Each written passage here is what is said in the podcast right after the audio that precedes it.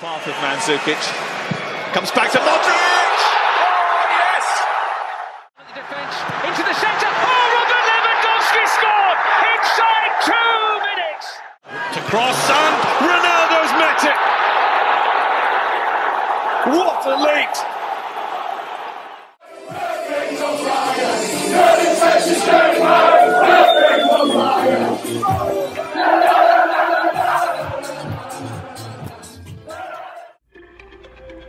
24 equipas, 622 jogadores e um mês recheado de futebol. Sejam bem-vindos ao Euroscout, podcast da ProScout que irá acompanhar o Euro 2020 diariamente. Vamos a isso. Olá a todos, bem-vindos ao Euroscout. Hoje estaremos a falar dos quartos de final, ainda não sobre os jogos, mas, mas uma pequena antevisão uh, a estes quartos de final que prometem e que chegamos aqui com os jogos surpreendentes e que se calhar nem, não estávamos à espera que fossem estas as equipas a, a chegar a esta fase. Uh, o episódio de hoje, como sempre, tem, tem o patrocínio da Adega de Palmela, que, que está sempre a par da ProScout neste, neste Euroscout quase diário. Uh, e a verdade é que depois de uma fase de grupos que foi arrancando a meio gás, tivemos uma fase a eliminar os oitavos de final muito, muito fortes, com qualidade de jogo, com muitas equipas a mostrarem uh, várias, várias nuances táticas e, e, e, performances muito boas, e é disso que estaremos a falar hoje.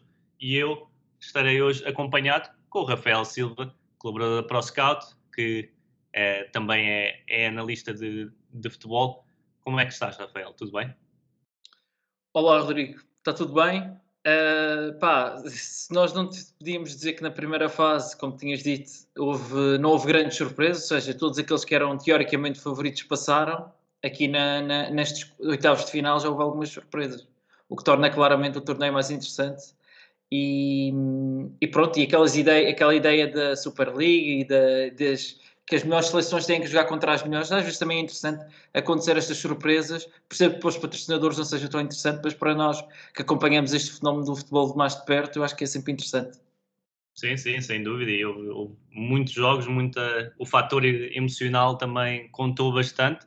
Vimos equipas que se calhar eram favoritas, mas ou não souberam aguentar vantagens, como a França, ou, ou então, se formos ao, ao caso de, de, de, da seleção holandesa, teve uma expulsão e as coisas mudam muito rapidamente para, apenas com um erro. Uh, e a verdade é que no futebol a este nível as coisas não, não estão garantidas nunca e, e vimos isso em, em, quase todos os jogos, diria. Foram todos os jogos uh, bastante equilibrados, mesmo, mesmo a Dinamarca ao ganhar 4-0 ao País de Gales, que foi a maior vitória. Mesmo esse jogo esteve ali, ali bastante equilibrado e teve nuances que nós, nós na altura até, até falámos que, que foram muito interessantes. Uh, e, e, a este nível é isso que se espera. Tem sido um dos melhores, uma das melhores competições de, de, seleções dos últimos anos. Não me recordo assim dos últimos anos de termos tanta qualidade, seja de jogo, seja mesmo exibições a nível individual, o que é, o que é sempre bom. Uh, eu vou começar aqui. A minha pergunta é como é que tu, como, como analista, como é que vais acompanhando esta, esta competição? Uh, o, o, onde é que te focas mais quando vês um jogo? Uh, estás atento a, aos talentos das seleções mais pequenas, estás atento a, assim, a, a nuances táticas interessantes que depois possas, possas guardar, possas uh, retirar um vídeo ou outro de, de, uma outra seleção. O que, é que, o que é que tem sido a tua, a tua vida ao acompanhares este, este europeu? Uh, aquilo, que, aquilo que eu mais gosto, efetivamente, é obviamente gostamos sempre do talento individual e gostamos sempre de ver uh, os melhores jogadores e os jogadores mais talentosos dentro de campo para vermos aquela finta, aquele remate, aquele passe. Uh, mas eu foco muito mais na vertente coletiva da equipa, uh, perceber as dinâmicas, muitas vezes. A verdade é que o sistema de o 352 ou o 352, não, sim, 352, exatamente, não, sim, 352, a, a, a forma como as equipas um, se têm demonstrado, ou seja, a forma como é que essas dinâmicas funcionam, porque lá está, jogar com três centrais ou com três defesas não é igual em todas as seleções, não é igual em todas as equipas. Gosto muito desse, desse tipo de dinâmicas e depois também me foco muito na, nas bolas paradas, porque eu acho que é cada vez mais uma, uma, um momento de jogo em que os jogos são muitas vezes decididos, principalmente ao nível em, em que, eu, em que eu também trabalho, um, tenho muito essa noção. A bola parada é muito importante, é muito importante e perceber algumas dinâmicas na bola parada, parada algumas movimentações, percebemos também há muitas equipas ainda a marcar homem a homem e perceber como é que se consegue muitas vezes movimentar essas marcações de forma a, a encontrar os espaços, não é? Eh, mesmo na marcação à zona, muitas vezes a marcação ao homem é muito importante, algumas dinâmicas e alguns movimentos que alguns jogadores fazem. Depois, obviamente, os livros estudados, os cantos estudados, é sempre interessante. E, portanto, é muito nesta vertente que eu me foco, muito mais na vertente das dinâmicas nos vários momentos de jogo, tanto momento defensivo como momento ofensivo.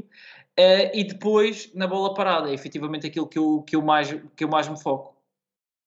Sim, eu, eu concordo, estou, estou de acordo e olho também para o futebol hoje em dia, outro momento que, que não referiste, mas acredito que partilhes da mesma opinião, uh, a, a, batalha, a luta entre construção e pressão tem ganho, tem ganho muita, muita importância no, no jogo de hoje, principalmente desde que existe a, a nova regra uh, do pontapé de baliza e que eu, se não estou enganado, acho que ainda não estava em, em voga no último Mundial. Não tenho a certeza, uh, há três anos. Eu não sei eu, se por acaso não tenho a certeza, eu não tenho a certeza se não foi essa a primeira competição.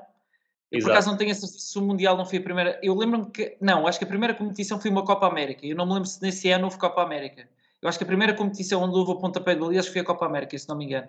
E portanto, sim, mas não, não, me lembro se já se no último Mundial já havia, é um facto. E neste parece que já não é nada, nada de novo, porque estas últimas duas, três épocas já com essa regra têm, têm sido, têm sido bastante inovadoras no que toca à, à, de construção, a ganhar vantagem com bola e, e, vimos que não foi num pontapé de baliza, mas o gol da Bélgica contra Portugal, por exemplo, uh, parte de uma vantagem nessa, nessa mesma fase uh, do jogo. E eu acho que a par de, das bolas paradas, a par de, de, da maneira como as equipas tentam agora dominar os jogos, os jogos através do seu sistema, e eu acho que ontem vimos, por exemplo, a Alemanha uh, apresentou-se num, num sistema e tem-se apresentado com três ou cinco defesas e só isso condicionou logo a abordagem da Inglaterra ao jogo. E Sem apesar dúvida. da Alemanha ter perdido, uh, a Alemanha força a Inglaterra a jogar com, com cinco defesas, mas depois não, nem sempre utilizou a, a, tal linha de cinco na frente como tinha feito contra Portugal e estava a ter três médios, com Müller a baixar quase sempre, três contra dois no meio. Ou seja, esta, é exatamente isso. Há sistemas que não é, não é ganhar vantagem, mas que de certa maneira têm logo impacto no jogo e, obrigam a, equipa adversária ou a reagir ou a preparar-se mesmo muito bem uh, dentro do seu, do seu modelo e do seu, do seu sistema. E isso acho que é, são algumas das. De, de, dos, dos hábitos que temos visto recentemente, algumas de, alguns dos, dos padrões no futebol mundial que, que, temos visto e que acho que é sempre interessante e neste europeu também temos visto, eu acho que na fase de grupos foram 14 equipas a, a, a jogar num sistema de 3 ou 5 defesas e acho que isso é, mostra muito aquilo que é o, o, futebol hoje em dia. Não acho que se tenha que jogar assim, mas mostra que essas tais vantagens podem dar equilíbrio e, e depois também agredir a equipa contrária uh, de certa maneira através do sistema e não uh, qual é a equipa que te tem assim encantado mais a nível coletivo e que uma podes dar uma uma que se calhar já estavas à espera, mas mesmo assim tem sido a melhor, e outra que não estavas tão à espera e que tens gostado bastante? Eu, a equipa que eu, que eu mais gosto é em termos coletivos e que, tirando o último jogo, tem conseguido efetivamente por isso dentro de campo é a Itália, sem dúvida nenhuma. Um, eu confesso que não acompanhava, não acompanhei assim tanto a qualificação da Itália para este, para este europeu, uh, e já não acompanhava a seleção italiana há algum tempo.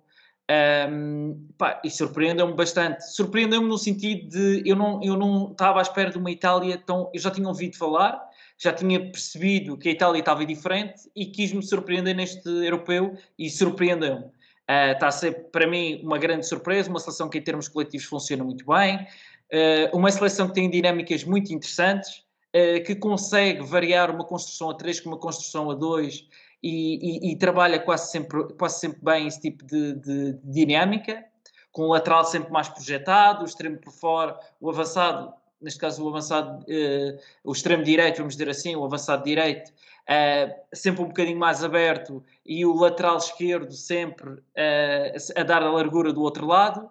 Um, e, e, isso claramente tem sido a seleção que coletivamente me tem, que me tem impressionado mais. Um, depois, a surpresa. Um, eu, vou, eu, tenho que dizer, eu tenho que dizer a, a, Dinamarca que, que, apesar de tudo e apesar de todos os acontecimentos, e não vale a pena continuar a falar disso, é uma excelente seleção e também coletivamente é uma seleção que funciona muito bem. Uh, inclusive, perdeu, no último jogo, perdeu ali duas peças que tinham sido muito importantes, uh, o Vass e o Poulsen, um, e a verdade é que não se deu pela diferença. Mas eu acho que, e, e na Dinamarca foi interessante isso, eu acho que o Vass, por exemplo, como tem aquele background médio-centro, uh, muitas vezes fazia, ficava no meio, muitas vezes como médio centro, e formava ali um, um, tri, um, um triângulo, no fundo, um, acabava por criar ali uma superioridade. E no último jogo sem o Vass, notou-se que a Dinamarca precisava de mais um jogador ali no meio. E foi na altura em que o, o treinador da Dinamarca tirou, tirou o Christensen central e passou mais para a frente e ficou a médio centro. E este tipo de dinâmicas são interessantes e, e, e, sem dúvida nenhuma o treinador da Dinamarca tem sido um treinador bastante, hum, vou dizer surpreendente, porque mostra que por muito pouco tempo que se trabalha, e isso para mim é o mais, é o mais interessante no meio disto tudo, consegue-se ainda criar ali algumas dinâmicas e algumas coisas interessantes. E, e, sem dúvida nenhuma a Dinamarca tem sido essa, essa surpresa. Se eu te conseguir, eu, eu, há uma seleção que me tem desiludido ou que eu estava à espera. Um, depois de ver a fase de grupos, estava à espera de mais nesta, nesta fase, fui a Ucrânia, que por momentos parecia que não se ia apurar até. Uh, lá está, é outra seleção que também ao longo dos anos, as próprias camadas jovens também evoluíram muito. E foi uma seleção que teve aí, eh, se não me engano, teve numa final ou ganhou um Mundial de Sub-17, não foi? Ou estou enganado? Foi uh, à final do, do Europeu de Sub-21. Uh, eh, exatamente, foi à final do Europeu de Sub-21. Um, a Ucrânia é uma seleção que, que, que eu estava à espera de mais, uh, mesmo coletivamente. Eu estou a falar mesmo coletivamente, porque acho que individualmente é uma seleção com muita qualidade, mas coletivamente estava à espera de mais. Um, e pronto, e, e, consigo dar esta situação. A Suíça nunca foi uma seleção que eu esperasse, vou dizer grande coisa, mas coletivamente também não acho que seja isso tudo. Uh, mas para mim, os principais destaques, a Itália e a Dinamarca, para mim, têm sido duas seleções que coletivamente se têm destacado, sem dúvida nenhuma. Sem dúvida, e eu vou, vou pegar na Itália porque fala-se bastante da qualidade com bola e que, e que têm tido, e eu gosto muito da, da, maneira, e já referi aqui várias vezes, da maneira como Barella, uh, Jorginho e Locatelli ou Verratti ocupam os espaços no meio campo e como a equipa pretende ter Spinazzola subir num lado, mas depois do outro lado aberto, ter, ter o avançado ou extremo Berardi ou, ou Chiesa, vamos ver agora nesta, nesta fase, e, e, jogam assim nesse sistema meio, meio assimétrico, com, com os papéis muito bem definidos.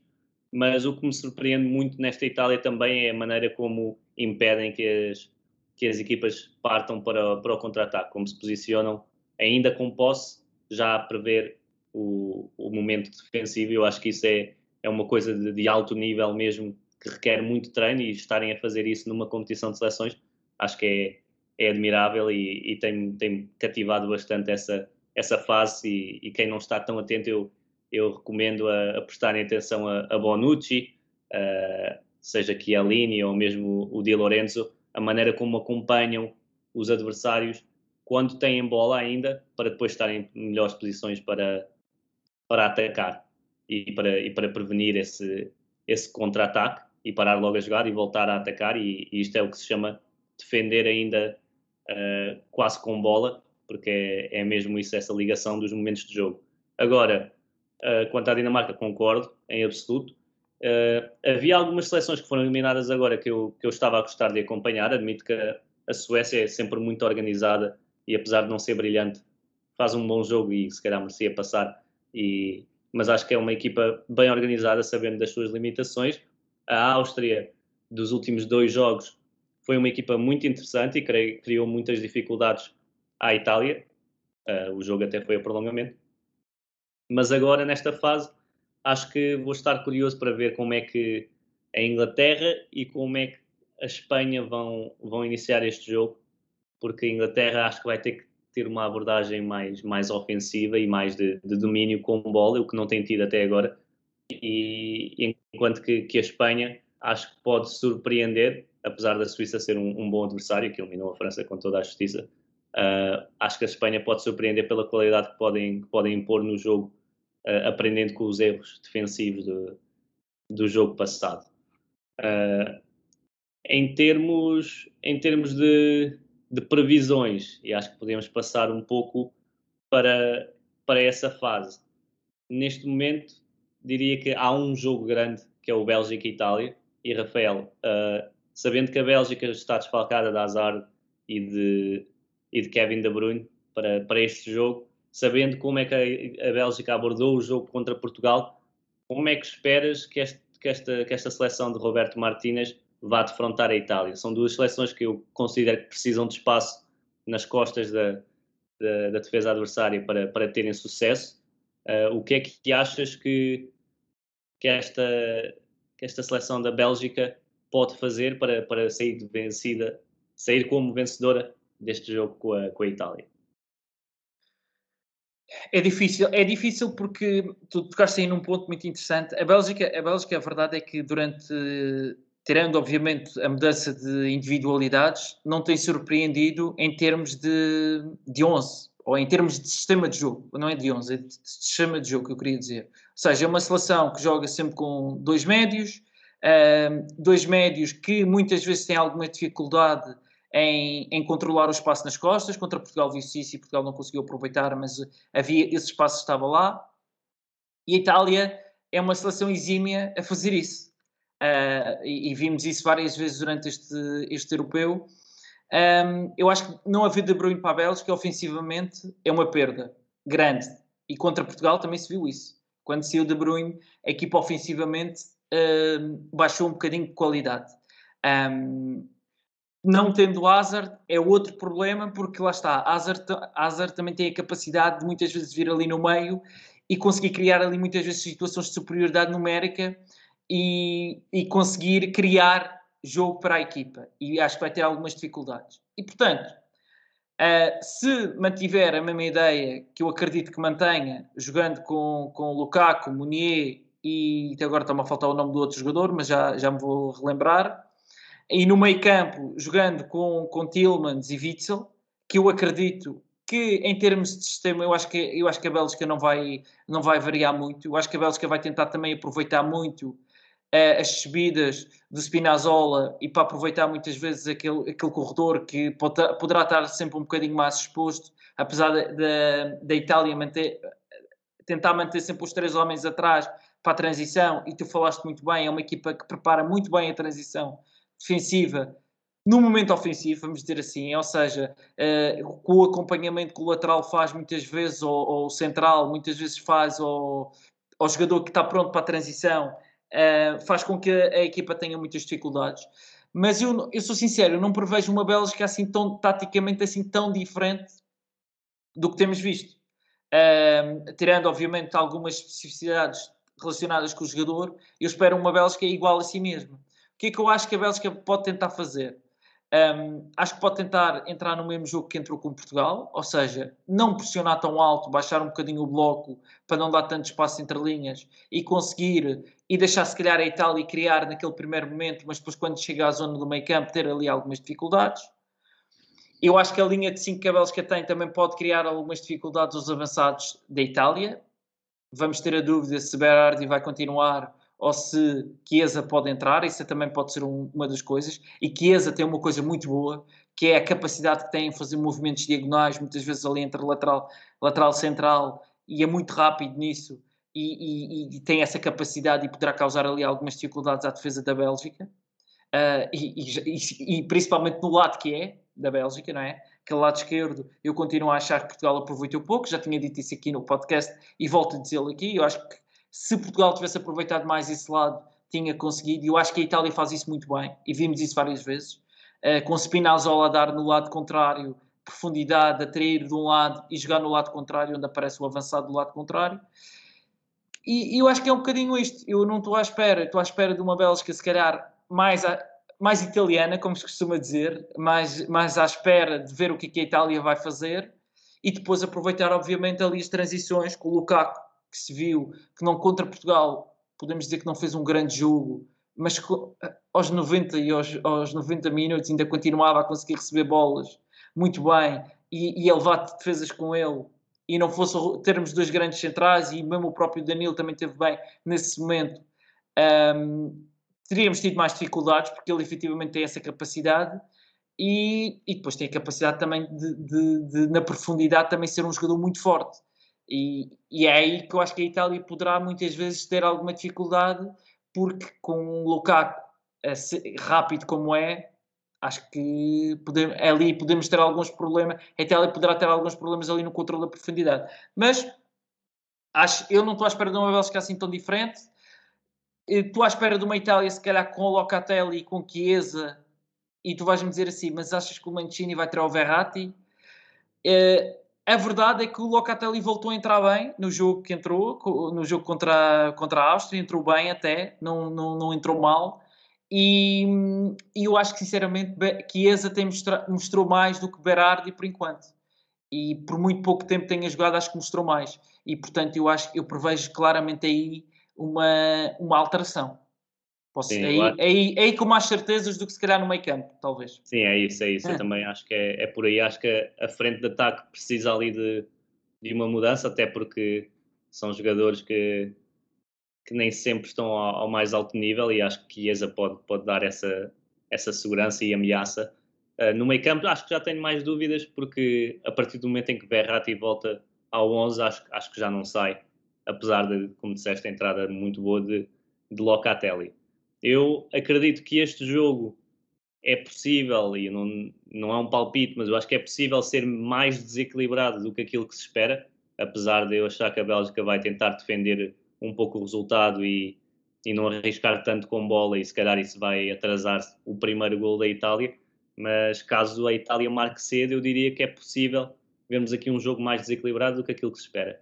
Antes de passarmos para os próximos jogos, eu queria-te só fazer uma pergunta, porque voltaste a tocar nesse assunto e eu há bocado esqueci-me uh, desta pergunta, que era, eu tenho visto algumas opiniões quanto à, à, receita para o sucesso no futebol internacional e tem-se visto e, e, é um facto o padrão de ser organizados defensivamente e não cometer erros e isso vimos que quem errou uh, ou saiu do torneio ou esteve muito perto de sair do torneio e, mas depois também com bola as pessoas querem sempre ver o, o futebol mais, mais atrativo, mas sendo difícil, havendo as limitações de tempo uh, de treino e de, de implementação de, de, de, dinâmicas e, de, do modelo de jogo que se calhar poderia ser o melhor, achas que as seleções que têm certos padrões com bola e, e padrões há, há, de vários tipos, eu recordo-me aqui de a Itália tem claramente um padrão com bola, como disseste, de atacar por um lado, saber atrair a pressão e tentar encontrar do lado contrário. Uh, a própria, a própria Dinamarca tem, tem um padrão a, a, atacar muito claro. A Suécia, por exemplo, tinha um padrão de começar a construir com três e depois uh, deixar essa, essa construção a três para, para ter mais um homem na frente de ataque. Há, há vários exemplos. A Alemanha tinha claramente padrões a atacar. Achas que é essa a receita a este nível para, sem tanto tempo de treino, ter esses tais padrões e, e ligações entre os jogadores quando no, no, momento com bola e que distingue se calhar seleções que se dedicavam mais ao, ao individual, como se calhar Portugal ou, ou França que esperavam um, um rasgo individual, mas não havia tanto esse padrão a não ser se calhar o passe de Pogba para Mbappé, uh, não havia tanto um padrão na seleção francesa. Eu acho que em termos de organização ofensiva tem que se ter estas bases quando não há tanto tempo para para treinar. Não sei, se, não sei se concordas, não sei se já pensaste sobre isto ou não, mas é uma coisa que, que eu li e que tenho pensado e acho, acho que faz todo o sentido. Sem dúvida, eu acho que isso é, é, é essencial. Eu, eu, eu, eu, continuo a dizer, eu acho que as seleções que, que muitas das melhor organizadas estão defensivamente um, têm mais probabilidade de ter sucesso. Eu continuo a achar isso. No entanto, isso o ponto que estavas a tocar, uh, concordo Totalmente, ou seja, é, tu, há seleções que tu notas claramente que têm padrões um, que eu acho que até muitas vezes conseguem no mesmo padrão conseguem adaptar algumas dinâmicas e isso surpreende, conseguem surpreender em alguns momentos o adversário. Eu acho que a Itália é um bom exemplo disso. Eu, eu sei que bato muito neste ponto, mas a verdade é que eu não era um fã do Mancini, mas acho que o trabalho que ele está a fazer nesta, nesta seleção e que ele fez ao longo dos anos nesta seleção, um, a renovação que fez, uh, se calhar não olhar tanto para os nomes e olhar mais para, quali para a qualidade, um, eu, eu acho que ele fez um grande trabalho e a forma como a Itália, tu deste o exemplo da Itália, se organiza, é um exemplo muito, muito interessante. Um, mas dou-te dou um exemplo de uma seleção que eu acho que tem que até tem alguns padrões ofensivamente, ou tenta os ter, que é a Espanha, que tenta ter alguns padrões ofensivamente, sim, sim. e é uma seleção que eu acho que depois, no último terço, pá, acho que falta ali qualquer coisa, falta sempre ali qualquer coisa. Um, Agora, nos, é uma... nos últimos dois jogos, apesar dos adversários não serem os melhores, marcaram, marcaram 10 golos. Portanto, é verdade, acho, é acho verdade. que houve uma evolução nesse sentido, mas concordo que com bola, para mim, são, continuam a ser a, a seleção ou das seleções mais fortes neste, neste europeu, mesmo havendo essa falta de regularidade no último terço. Sim, mas sem dúvida, a, a, Espanha, a Espanha está igual a si mesma, não é? A Espanha, nós estamos, já estamos habituados a esta Espanha há alguns anos com bola, com, com muita qualidade, ter bola, jogadores claramente com Pedri, acho que não vale a pena dizer, não é? Um jogador que com bola tem, tem muita, muita qualidade. Um, depois a, a, capacidade que o Busquets e o Coque têm de fazer ali a, a, o equilíbrio, acho que ofensivamente é uma equipa muito boa. Mas, indo àquilo que estavas a dizer, eu acho que, e, e, e, tu, e, tu, e tu também sabes disso, que é estas competições de curta duração. Um, há muito pouco tempo, como tinhas dito, para trabalhar. E, e, se, se calhar, às vezes, trabalhar no mais simples e tentar não complicar e com uma ideia já pensada e dizer, ok, é isto que nós vamos fazer, um, eu acho que isso torna, torna a coisa mais rica. E, e, e, lá está. Se os treinadores de seleções têm mais tempo, se calhar, para pensar nestas coisas, eu acho que depois, quando chega ao treino e têm menos treino, eu acho que estas coisas têm que chegar lá bem pensadas e montadas. Ponto. Eh, porque depois, durante a competição, o aquisitivo, vamos ser sinceros, eh, eh, o tempo que tens para adquirir alguma dinâmica é muito pouco, porque isto basicamente jogam, jogam num, num dia, têm um descanso de 3, 4 dias no máximo, e depois, e depois, têm, e depois têm jogo logo a seguir. E portanto, é isso, há é aqui. As tais, as tais bases, não é? E se calhar. Sem dúvida. Se calhar Sem dúvida. Na, na, qualificação, mesmo que, que nem sempre as coisas estejam tão bem afinadas, começar logo a trabalhar, a trabalhar esse, esses padrões e, essa, essas ideias na qualificação, depois quando se chega a estas alturas, ver, se calhar as seleções estão mais preparadas e, e têm essas ideias mais, mais assimila, assimiladas, como, como tu disseste. E a verdade, a verdade é, nós em, e, nós pensando, em, por exemplo, em Portugal, nós tivemos uma, tivemos uma altura do, do, desde o Euro 2004, enquanto o, o, o Scolari foi o, foi o nosso treinador, um, tivemos ali uma base durante algum tempo do, do Porto e, e, tivemos ali uma base de jogadores que jogavam muito tempo, jogaram algum tempo juntos. Isso foi principalmente sim, sim. no Euro 2004. E isso tu notas, notas claramente a diferença, não é? Não estou a dizer que isso é a solução de todos os problemas, não acho que seja. Há vários. Uh, Aqui vemos a, a, República Checa tem claramente. Por exemplo, exemplos. a seleção alemã beneficiou durante muito tempo de ter ali a, a base do, do Bayern Munique que ajuda. Dúvida. A seleção inglesa apesar de não ter a base do, do City, tem bebido muito daquilo que tem sido a evolução sim, sim. do futebol em Inglaterra e a Espanha com Barcelona também. Isso há, acho que faz toda a diferença também, concordo plenamente. Agora, vamos então passar para, para, para o, aquele que até é o primeiro jogo destes quartos de final, que é Suíça-Espanha, vai ser jogado em, em, São Petersburgo e é logo o primeiro jogo uh, na sexta-feira e que promete ser um, um jogo interessante duas equipas que, que foram ao prolongamento, que, que de certeza que, que têm algum cansaço acumulado. Como é que vês este jogo? Já, já falámos um bocadinho, já falámos das duas equipas. A Suíça, que eu acho que depende muito de alguém que consiga finalizar, e, e tanto Seferovic como, como Gavranovic têm sido esses homens. Gavranovic já, acho que já leva uns dois ou três gols anulados na, na competição, mas mesmo assim uh, tem estado muito bem a entrar e a vir, a vir do banco. Seferovic tem-se assumido nos últimos jogos como, como marcador. Acho que depende dessa capacidade para fazer gol. De resto, é uma equipa muito competitiva, bem preparada. Pode, pode causar aqui algum stress e algumas dificuldades à Espanha? Difícil, porque eu, eu sou sincero, eu, esta equipa da, da, da Suíça é uma equipa que não tem, também não acho que me tenha impressionado assim tanto. Ou seja, é uma seleção que eu, se calhar, no início, olhando para algumas individualidades, achava que ia fazer uh, aqui um, um, bom, um bom resultado, um, ou seja, um bom europeu, mas não, sou sincero, não estava à espera que chegasse a esta fase do, do europeu. Um, e a verdade é que tu tocaste aí num ponto essencial, que é a Suíça quando não conseguiu, a Suíça em alguns jogos até conseguiu criar e não conseguiu finalizar, e consigo-me lembrar aqui rapidamente do jogo com o País de Gales, em que conseguiu efetivamente criar oportunidades para, para, para vencer esse jogo, mas não conseguiu uh, vencê-lo, e, e, isso é uma, é uma, é uma, e isso é um problema que a seleção tem tido. A verdade é que nós criticamos, e isto é engraçado porque se calhar dois dos avançados mais criticados não vou dizer no mundo do futebol, porque o Seferovic acaba por ser aqui em Portugal e o Morata, podemos dizer que é no mundo do futebol, não é? Uh, acabam por ser aqui um, um, confronto de dois avançados que são, vamos dizer, mal amados, não é? Uh, o Seferovic, não vou dizer que muitas vezes é injustamente, porque continua a ser um dos melhores marcadores da Liga Portuguesa, apesar de falhar outros, outros tantos, mas continua a ser um dos melhores marcadores.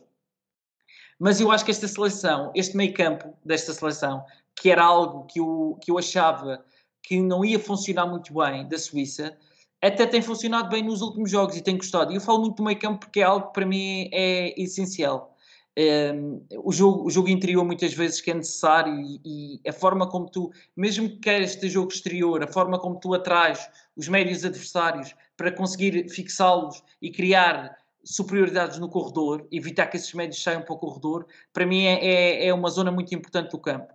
Uh, o Chaka acho que tem feito, tem feito claramente, uh, tem sido um destaque nesta, nesta seleção, que no último jogo até surpreendeu taticamente, vamos dizer assim, uh, ao jogou de forma diferente, uh, com os tais 5 cinco, cinco, defesas. eu acho que neste jogo pode, pode outra vez surgir isto. correu bem contra a França, que também jogou, por coincidência, também jogou com 5 defesas. Um, e, e jogou até a França jogou surpreendendo com o Rabiot a lateral, a ala, no fundo. Também, uh, também, não havia mais ninguém, não é? Exatamente, também não havia mais ninguém. Mas focando aqui na Suíça, eu acho que isso pode ser algo que a Suíça traga para, para aqui para surpreender a Espanha. Porque a verdade é, a Espanha é uma seleção muito forte com bola, tem muita qualidade com bola.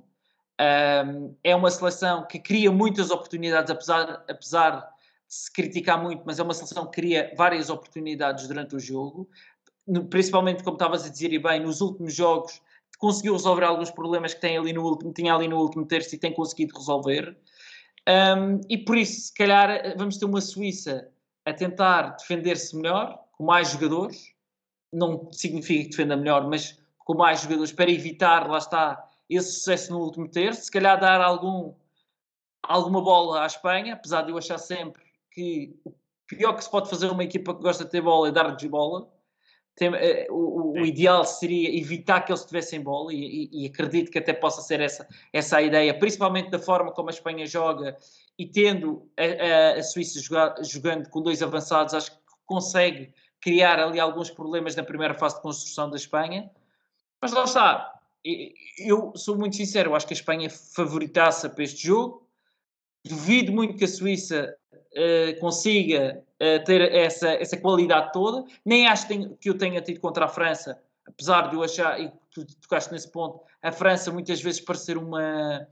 parecerem 11 jogadores em campo e não uma equipa. Ou seja, são jogadores com muita qualidade. Uh, o melhor exemplo que temos disso é Kanté, que eu acho que ficou um bocadinho aquém das expectativas, mas se calhar porque, lá está, no Chelsea tem uma preparação e aqui é outra, né? na forma de jogar, o tipo de jogadores que jogam ao seu lado, mas focando aqui na Suíça, pá, eu acho que a Espanha é, é favorita e acho que, que, vai vencer o jogo, eu não estou à espera de uma Espanha assim tão diferente, estou à espera de uma Espanha igual a si mesma, né? e da forma como tem jogado, o problema da Espanha, e foi o problema contra a Croácia, foram as desatenções, não é? É, foi criar aquela confiança e depois, quando parecia que o resultado estava ali uh, feito, a Croácia foi atrás do, do jogo e eu acho que isso tem sido um ponto essencial e nós não tocámos nesse ponto, que eu acho que é, que é, que é, que é vai para além do tático, que é muitas vezes o acreditar. O tu deixares o adversário acreditar. E isso pode ser problemático contra estas seleções que crescem nessa adversidade, muitas vezes crescem para ir para cima e para tentar, para tentar vencer o jogo. Sim, sem dúvida. Eu acho que neste jogo vai ser vai ter muito a ver com essa concentração da Espanha e a maneira como prepara a transição da, da Suíça, porque de resto vejo a Espanha a, a assumir-se com bola, claro. Uh, vamos ver, acho que Pedri faz um, faz um excelente último jogo, mas sabendo que também existem viagens pelo meio, vamos ver como é que se apresenta fisicamente. Ele que já leva mais de, mais de 50 e tal, acho que até 60 jogos este ano, que é, é uma loucura. Uh, veremos como é que se apresenta a Espanha, mas acredito num domínio que vai ter que ter atenção às tais transições quando embalou, Shakiri, Seferovic embalam e conseguem com, com, poucos, com poucos passos chegar perto da, da baliza contrária e a Suíça, claro, também vai ter os seus momentos em que tem construído bem né? A partir da defesa, a Kanji e Ricardo Rodrigues têm, têm essa qualidade, no meio Uh, Freuler tem estado, tem estado muito bem, Chaka também esteve, esteve a, alto nível. E portanto acho que pode ser um jogo, um jogo divertido, um jogo interessante. Vamos ver como é que, como é que corre. E isso leva-nos ao, ao jogo seguinte destes quartos de final, que vai ser a, a República Checa com a Dinamarca. Já apresentámos um pouco a seleção da Dinamarca. A República Checa eu considero a equipa mais, menos forte, digamos. Acho que tem uma base muito sólida, tem todo o mérito em estar nesta fase uh, pelo desenvolvimento do futebol no país, pelo, pelos sucessos do, do Slavia de Praga na Europa, pelos jogadores que têm desenvolvido, mas parece-me que começam a faltar aqui algumas, algumas soluções e tirando o Patrick Schick e, e, os seus gols que têm sido importantíssimos, uh, vê-se pouco desta República Checa ofensivamente, a não ser em, em bolas paradas ou, ou numa outra transição. Uh, o que é que achas? A Dinamarca vem de uma vitória de 4-0, a confiança está em alta. Uh, o que é que achas deste jogo? Mais uma vez, vamos tocar, vamos tocar outra vez num ponto uh, motivacional, claramente. A Dinamarca está motivadíssima, tem andado motivadíssima. Um, e, e, eu disse isso quando, quando, quando, quando passaram a fase de grupos. Achei que aquele momento era um momento decisivo para esta Dinamarca. que, lá está, no meio de um 11 e de um grupo de jogadores, tem-se destacado, obviamente, ou seja, quando quer dizer, seja, a forma como eles jogam a equipa, acabam por conseguir destacar ali dois ou três jogadores que vão aparecendo. O Damsgaard já não vale a pena falar, não é? Tem sido um, um destaque.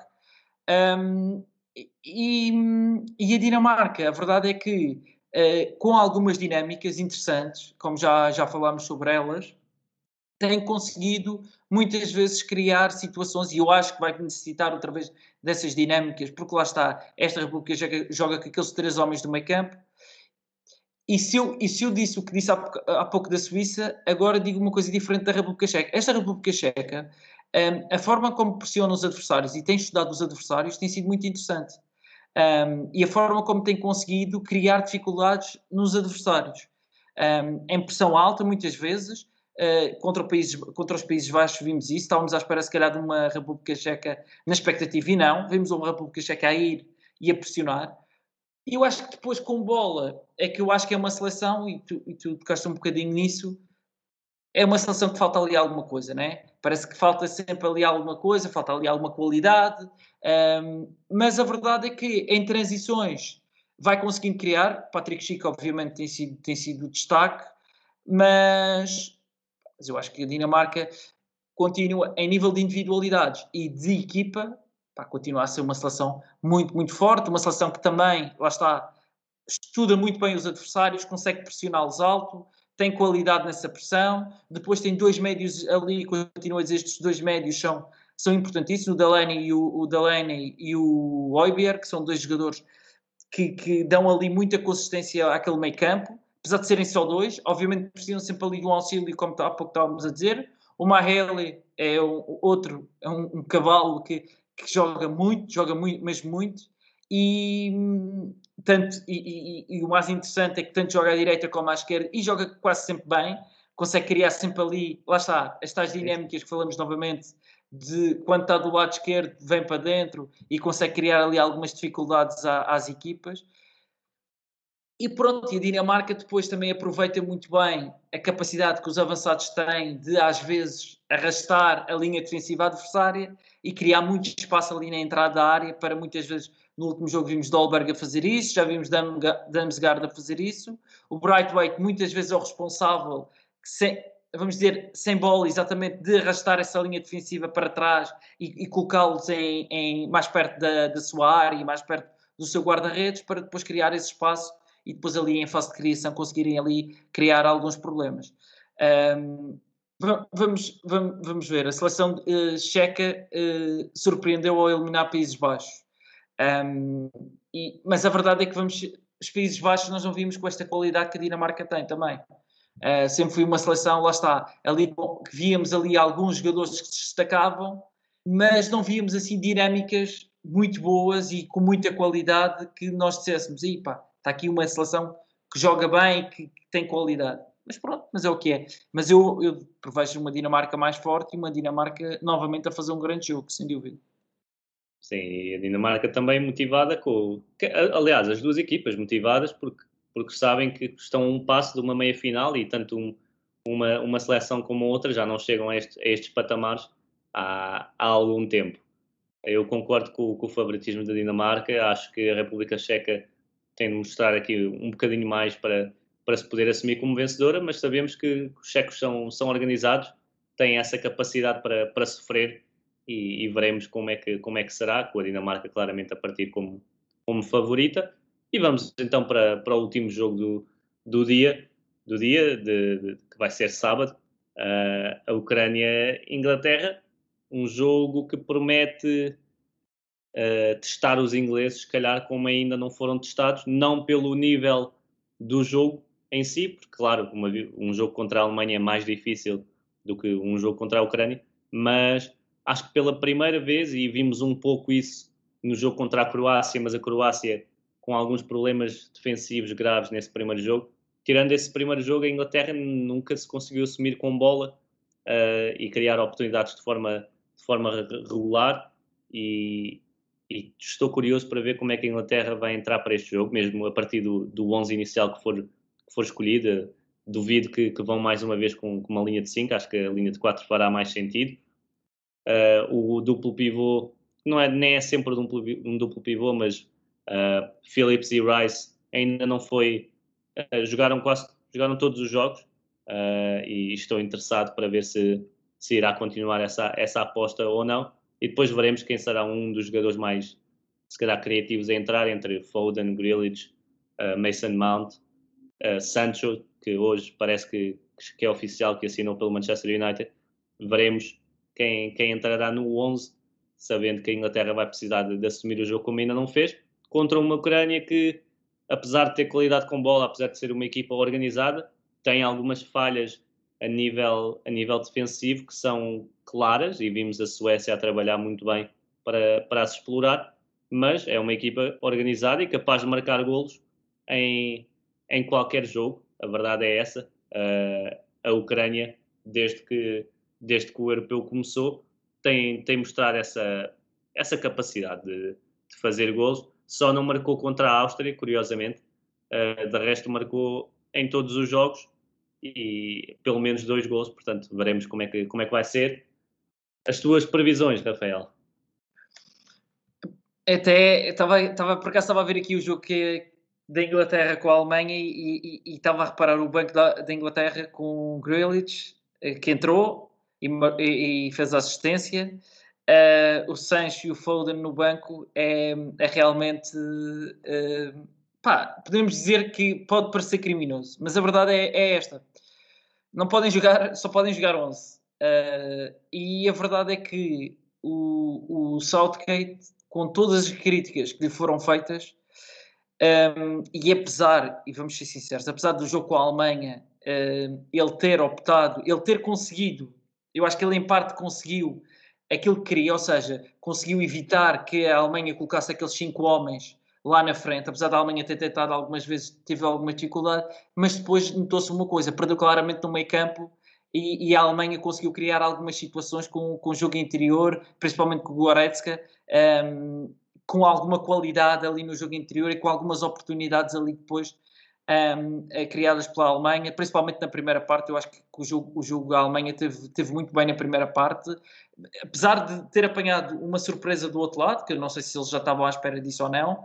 Acredito que em parte sim, porque tudo aquilo que se tinha falado com o jogo de Portugal e que eles conseguiram no jogo contra Portugal, um, até agora, depois jogaram com a Hungria, que também joga com uma linha de 5. Uh, a, a, única seleção que, joga, que eles defrontaram e que jogava com uma linha de 4 fomos nós e depois a seleção que veio a seguir é a Inglaterra, e a Inglaterra aí surpreendeu claramente, porque mais nenhuma seleção o, teria, o tinha feito, e isso foi surpreendente.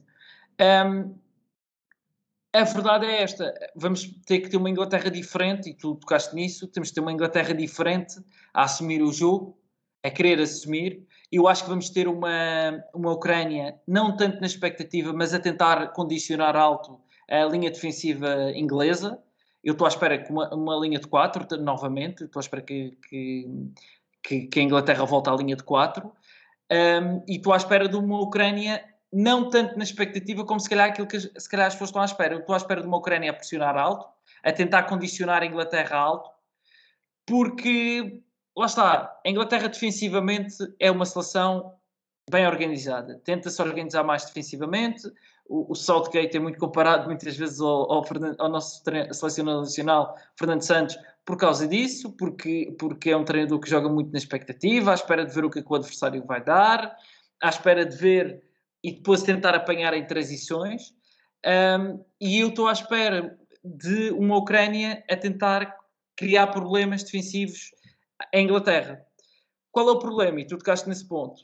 É exatamente aquilo que disseste. Uh, a Inglaterra tem três homens na frente que são muito fortes. Uh, o próprio Saka, que eu não sei se vai jogar ou se vai jogar. Um, pode jogar, pode jogar outro, outro, qualquer um dos outros jogadores, mas eu estou à espera que Saka, Kane e Sterling são dois jogadores, são três jogadores muito rápidos, muito fortes no ataque à profundidade, e isso poderá uh, criar problemas à Ucrânia se entrar com esta, com, esta, com esta forma de jogar, a pressionar alto.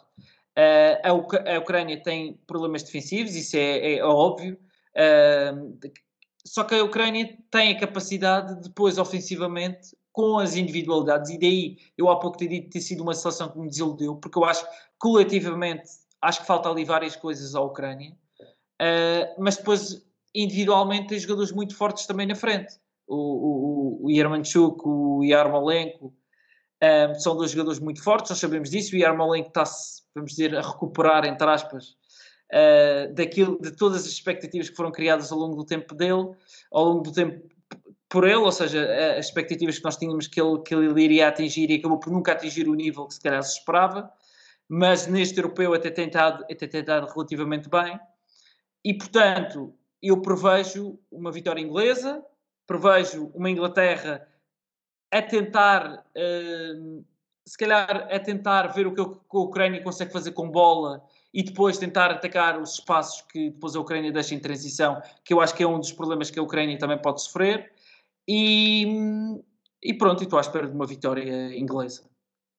Sim, mas promete também ser mais um daqueles jogos que pode ser. Sem dúvida, sem dúvida, sem dúvida. Acho, acho que todos nós eles... acabamos, nós acabamos, deixa-me só dizer isto, nós acabamos sempre a apostar nos favoritos porque obviamente são aqueles que individualmente depois conseguem resolver. A Inglaterra já provou isso, mesmo no último jogo provou isso, que com, como um jogador, como o, com a entrada do Grealish, a seleção parece que mudou logo. Ou seja, a qualidade é outra.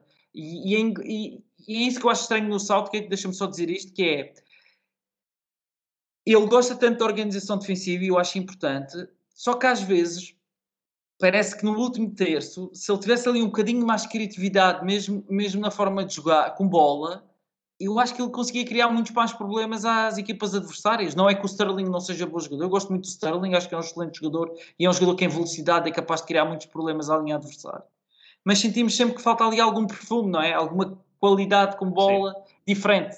Acho que se torna um pouco previsível, sabendo também que, que Harry Kane vai acabar por, por recuar um pouco e depois. Sim se, se Sterling, Saka, restantes colegas não, não tiverem a capacidade, ou até um médio, que eu acho que é, é, um, é um pouco o que faz falta, e Mason Mount no início tentava trazer isso, é um médio a chegar às zonas, às zonas mais centrais também da área para, para Harry Kane quando baixa ter sempre alguém também na, na linha defensiva, não é? Eu acho que isso faz alguma diferença nesta, nesta seleção da, da Inglaterra.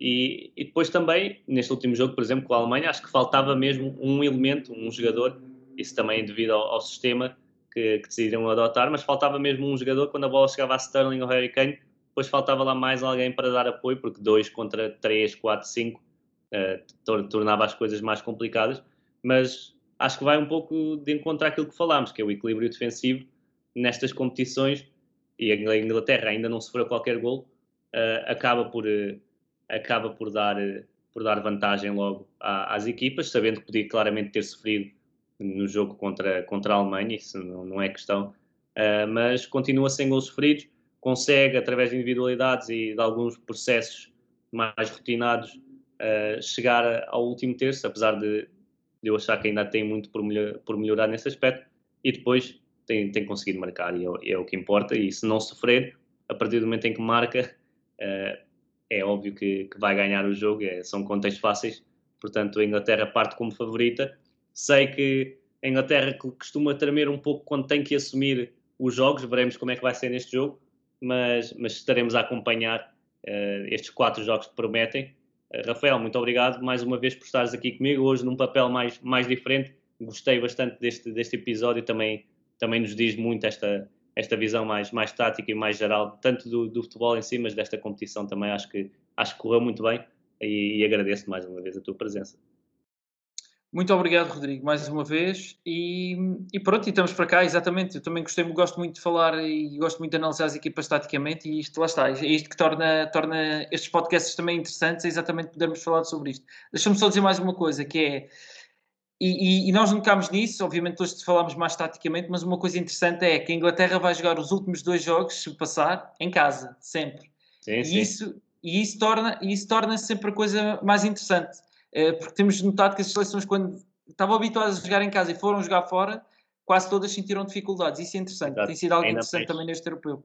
Ainda mais pressão para este jogo que aparentemente é fácil e, e que se, se, a Inglaterra facilitar, ainda é se arriscaria uma catástrofe neste, neste europeu em que, que, eu, que eu sei por, por experiência própria e por, por, por amigos que tenho que, que, já estão com a cabeça na final e nas, e nas meias finais e, e ainda há um jogo com a, com a Ucrânia por disputar. Já se viu a festa toda que fizeram só por passarem aos quartos de final, portanto e merece, a expectativa é grande. A maneira como foi, contra quem foi, no estádio onde foi, o treinador Southgate que tinha sido o jogador a falhar o penalti na última grande derrota da Inglaterra contra a Alemanha, tudo, foi muito simbólico esse jogo. Veremos se não se festejou em demasia, mas foi, foi muito bom ver esses festejos, sem dúvida. E acho que, acho que terminamos assim a falar da, da, da Inglaterra, que, que, está entre as maiores candidatas a, a, vencer a prova, numa competição que tem tido muitas surpresas. A quem nos ouviu, uh, agradeço mais uma vez. Nestes episódios de Diante Visão, tentaremos sempre falar de assuntos mais específicos. Falámos de, de scouting com, com o Tiago, hoje com o Rafael mais da, da, da visão de, de, um analista perante, perante esta competição e para a próxima, antes, da, antes das meias finais, também já tenho aqui programado um, um excelente convidado que nos vai falar da, de, do europeu e da sua história e, e, conto, conto com ele também para mais um belo episódio. Um grande abraço a todos e estaremos cá amanhã, vocês que nos ouvem nesta quinta-feira, estaremos cá sexta-feira para falar dos dois jogos, dos dois primeiros jogos destes quartos de final. Um grande abraço.